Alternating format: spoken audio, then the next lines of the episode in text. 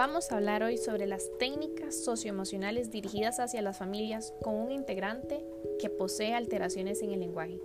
Esto es sumamente importante porque siempre que se habla de alguna discapacidad se menciona todo lo posible para poder ayudar al niño o a la niña a salir adelante. Sin embargo, nunca se menciona a la familia, al hermano, al papá o la mamá que tengan que convivir con él, que no sabe qué hacer, que no sabe cómo ayudar a su hijo. Así que bueno, este aprendizaje socioemocional o las técnicas socioemocionales de las que les menciono son de suma importancia porque también ayudan a desarrollar destrezas que permitan manejar las emociones, tomar decisiones, tener una vida plena y sentir empatía por los demás.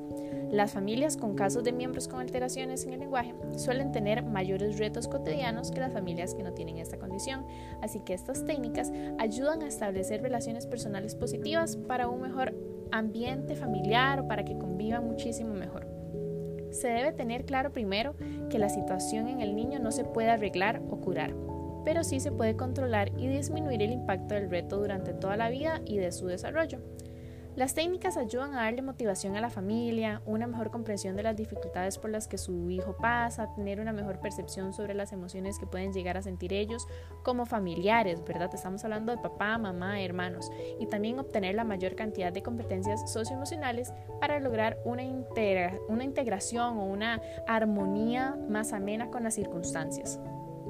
Algunas técnicas socioemocionales que se utilizan en terapia para familias y que se desglosan en el libro llamado Competencias socioemocionales son varias, pero acá vamos a mencionar las más importantes.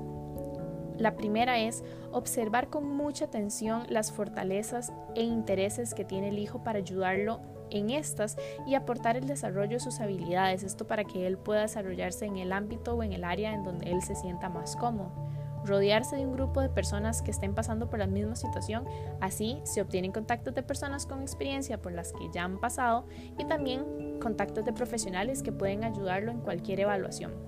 También se recomienda investigar sobre la dificultad del lenguaje que tenga el niño para poder realizar actividades en familias aptas para él. Esto en algún día de campo que se puedan adaptar las situaciones o circunstancias a las dificultades que tenga el hijo y que él no se sienta rechazado.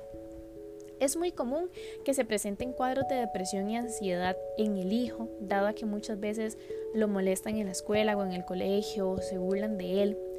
Por ende, los papás deben tener una comunicación siempre afectiva y empática para lograr evitar que estos trastornos interfieran en el niño a una alta escala o una vida adulta. Incluso es bueno que la familia asista a terapia psicológica grupal para que el psicólogo los oriente y los guíe en cómo tienen que trabajar y qué cosas pueden hacer o no hacer.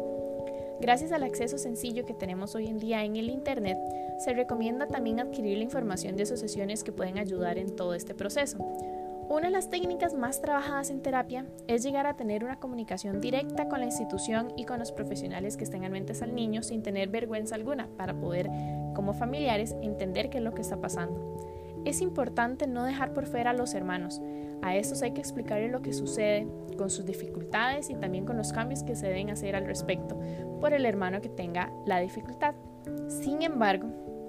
y esto es muy importante, hay que dejar claro que estos hermanos con alguna discapacidad, igual que ellos, van a tener obligaciones y responsabilidades, no es que simplemente no se van a ocupar de sus responsabilidades.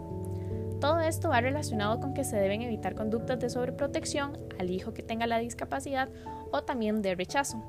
Con el fin de tener una comunicación amena con el hijo que tenga estas dificultades, se debe realizar el lenguaje en la familia más simple, con oraciones sencillas, una actitud positiva y con empatía, sin demostrarle lástima, para poder también controlar cualquier tipo de actitud negativa y de ansiedad ante el lenguaje del niño.